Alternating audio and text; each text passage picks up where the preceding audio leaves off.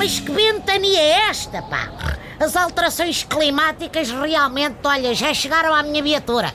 Liga só faz e sai um furacão. Oh, com um catano, pá. Pensem que estes fenómenos eram só nas Caraíbas.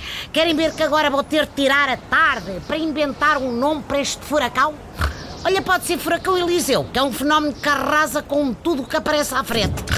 Boa noite, eu sou a Manuela Moura Guedes. Xiça, fala-se em furacão e aparece logo um, e dos grandes catano.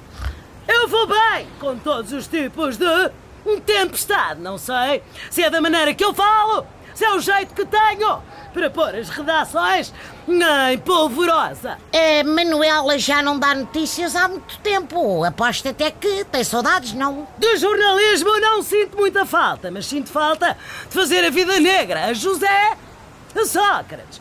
Estou até a pensar abrir um canal do YouTube para dar cabo do dele.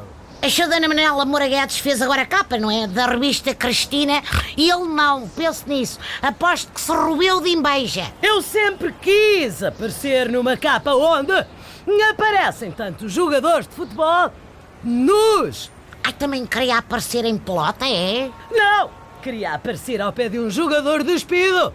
Quando percebi que era eu e a Cristina, fiquei desapontada. Uma capa de revista é pequena é demais para tanta extensão de cabelo. Pois a Cristina tem direito a aparecer sempre na capa, porque quer dizer, a revista é dela, não é?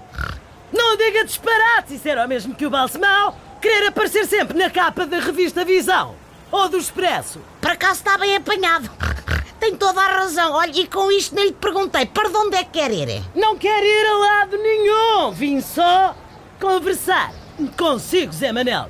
Agora que deixei o jornalismo sensacionalista, tenho saudades do chamado povão. Eu vou considerar isso como um elogio. Vou levá-lo a petiscar na tasca do careca para ver o que é bom. Naturalmente. Ai, até amanhã, pessoal. Música